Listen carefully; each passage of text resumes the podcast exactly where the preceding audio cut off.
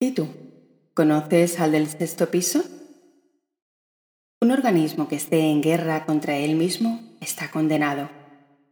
Esta frase del científico astrofísico Paul Sagan impactó de lleno cuando llegó a mí. Me hizo pensar que tal vez muchas personas actúan sin darse cuenta como un organismo en continua guerra contra ellos mismos, acabando condenados, como dice la frase de Paul Sagan. Con mucho respeto hacia tan célebre científico, la tomo hoy para llevarla a un plano más espiritual y de conciencia al campo de la meditación y al autodescubrimiento, porque creo que puede ayudarnos a comprender cómo actuamos. Imagina que vives en un bloque de un edificio, pero al mismo tiempo en pisos diferentes.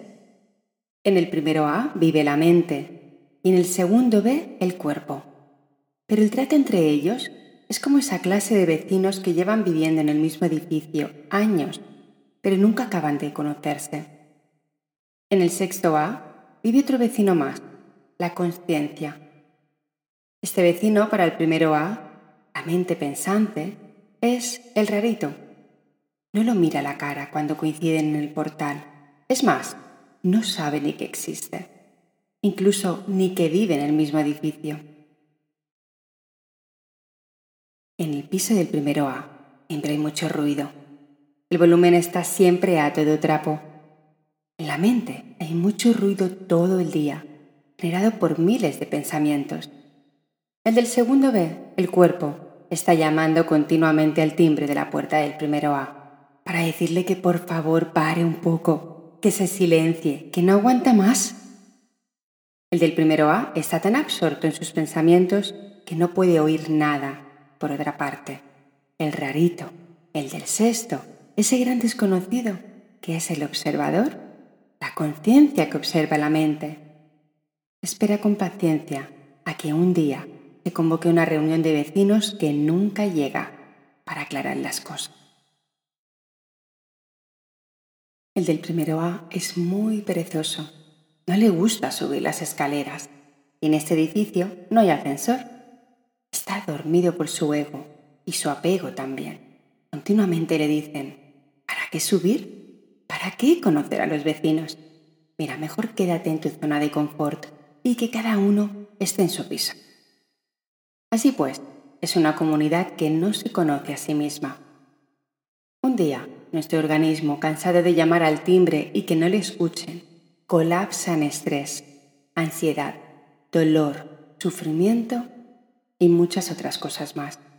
Pero del primero A, la mente pensante, sigue mirando hacia afuera, haciendo caso omiso y sin darse cuenta de que algo muy importante dentro del edificio lleva desatendido durante años. Este es el cuento de nuestro día a día. No nos conocemos, no sabemos qué somos y no nos interesa hasta que un día nuestro organismo ya no da más de sí. El paso que no podemos saltarnos para dejar de vivir en el sufrimiento, miedo y preocupación constante es el de desperezarnos y atrevernos a empezar a subir las escaleras para conocer a todos los inquilinos de nuestro edificio. Pese a encontrar dificultades, reconocernos en todo lo que realmente somos es liberador. Cuando el primero amablemente elige silenciar la mente. Puede empezar a ver con claridad, puede sentir de nuevo, puede reconocer el ego y el apego que dominan en su día a día inconscientemente.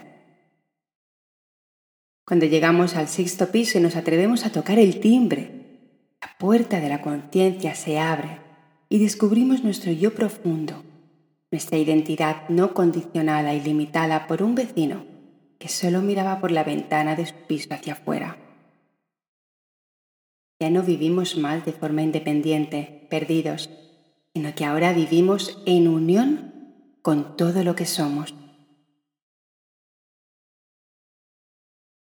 Dejar de estar en guerra con nosotros mismos, cultivar la amabilidad, el empoderamiento y la aceptación de que somos uno con todo.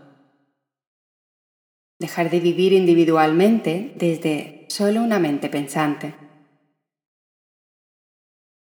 tenemos que irnos a vivir todos juntos al mismo piso, mente, cuerpo y conciencia, porque es lo que somos.